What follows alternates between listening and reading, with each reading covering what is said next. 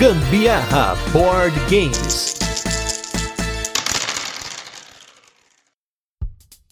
Fala galera, beleza? Aqui é Gustavo Lopes, Gambiarra Board Games. Hoje aqui no nosso 17 dia de podcast todo dia em agosto. Você que quer ouvir sobre mecânicas, espero que esteja gostando aí o nosso especial que nós estamos gravando aqui, nossos três anos de Gambiarra Board Games com uma mecânica por dia. Alguns dias até mais de uma mecânica, mas pelo menos aí uma mecânica por dia. E para fazer essa tarefa, o Merrick está aqui comigo, Anderson Butileiro, designer maravilha, destilando todo o seu conhecimento. E se tem uma mecânica que tem muitos, mas em muitos, mas em muitos jogos, se não, acho que a mecânica mais utilizada se você procurar por jogos em sites como Board Game Geek, nós temos o Set Collection ou coleção de componentes, coleção de peças, coleção de qualquer coisa. E o que, que seria uma coleção de qualquer coisa? Ela é uma mecânica matemática de formação de conjuntos. O valor dos itens depende de fazer parte de um conjunto. Por exemplo, você pontua de acordo com grupos de certa quantidade ou variedade. Por exemplo, você tem um conjunto de três itens iguais que valem pontos. Sozinho eles não têm valor, mas juntos você pontua. Ou conjuntos de componentes diferentes que, novamente, eles valem pontos, eles te dão alguma habilidade, porém, sozinhos eles não fazem tanta diferença. Ou você tem algumas propriedades progressivas, como um item só vale 3 pontos, o outro item com 2 vai ser mais 7, com 3 vai ser 15 e assim por diante. Quanto mais do mesmo tipo ou de vários tipos você acumular, é melhor. E a gente até um subtipo da, dessa coleção de componentes, de peças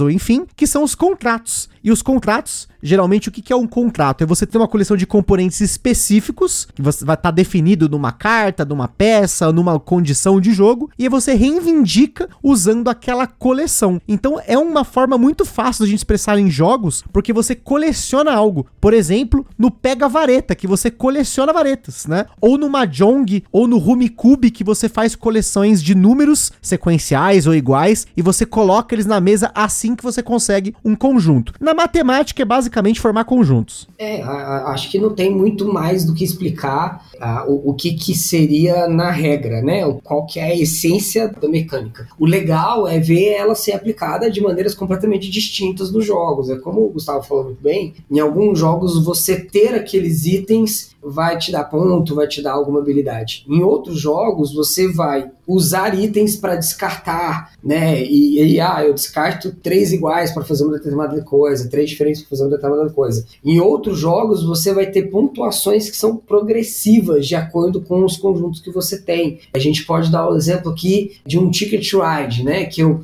preciso ter determinada quantidade de cartas iguais para poder descartar e poder fazer cumprir uma rota, né? Três cartas azuis eu faço uma rota ligando de uma cidade a outra, aí no outro lugar lá eu preciso de cinco cartas vermelhas, então eu preciso descartar esse conjunto para poder fazer determinada coisa no jogo. Já se eu pego, por exemplo, um Seven Wonders da vida, é, o meu objetivo no jogo é muitas vezes juntar muitas cartas para deixar minha pontuação cada vez mais forte. Então a gente tem lá no Seven Wonders as cartas de tecnologia, que são as cartas verdes, e que quanto mais cartas verdes eu tiver, melhor vai ser minha pontuação. Só que ela, a forma como esse set collection é formado é diferente se você tem cartas iguais ou se você tem cartas diferentes. Né? É, a gente tem, por exemplo, o Wingspan, que todo final de rodada tem um determinado set collection que é o que vai pontuar naquela rodada. Ah, nessa rodada, se você tiver tantos pássaros diferentes, se você tiver tantos pássaros que comem determinada comida, ah, se você tiver tantos pássaros em determinada região do teu tabuleiro. Então, são formas diferentes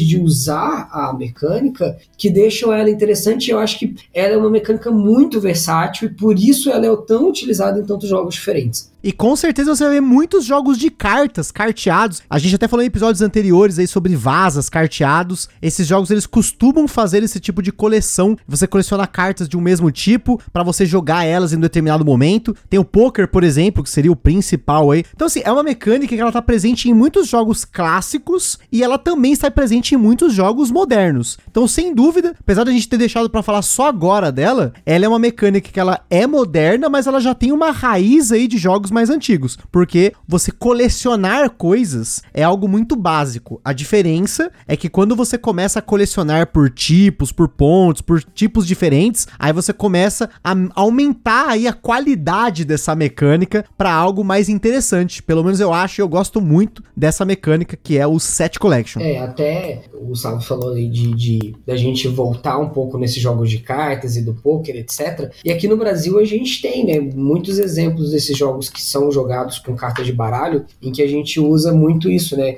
Eu não sei como é que é chamado em São Paulo, mas lá em Minas a gente tinha o pife, né, que é quando você vai passando uma carta pro adversário e quando você combina um conjunto de cartas, você baixa as cartas na mesa. Quem baixar por último perde o jogo. Não sei se você conhece esse jogo. É tipo cacheta, né? Cacheta é. esse, esse aí, né? E, e, assim, se você pega é, buraco, canastra, todos os jogos são formados em base de algum tipo de set collection. Inclusive, a gente não falou, a gente falou muito de conjuntos de diferentes e conjuntos de iguais, mas no set collection também tem aquela ideia, por exemplo, de formar uma sequência, né? Se eu tenho em jogos. Sim, verdade, né, verdade. No, no, própria canastra, né? Se eu tenho uma sequência ali, às vezes, de 2, 3, 4, 5, 6, né? Então eu tenho uma sequência de cartas que ela forma é, o que a gente chama de sequência mesmo, né? E que no poker ela ganha outros nomes, né? É, é, é um straight, né? Aí eu tenho o straight flush, o royal straight flush, dependendo do conjunto que eu fizer, né? Então, conjuntos de coisas iguais, de coisas diferentes, uma coisas que estão em sequência, coisas que estão, na verdade, às vezes nem com números, né? A gente geralmente associa muito com número, mas com elementos também, de cores, de ícones diferentes, ícones iguais. Naipes, né? Naipes, né?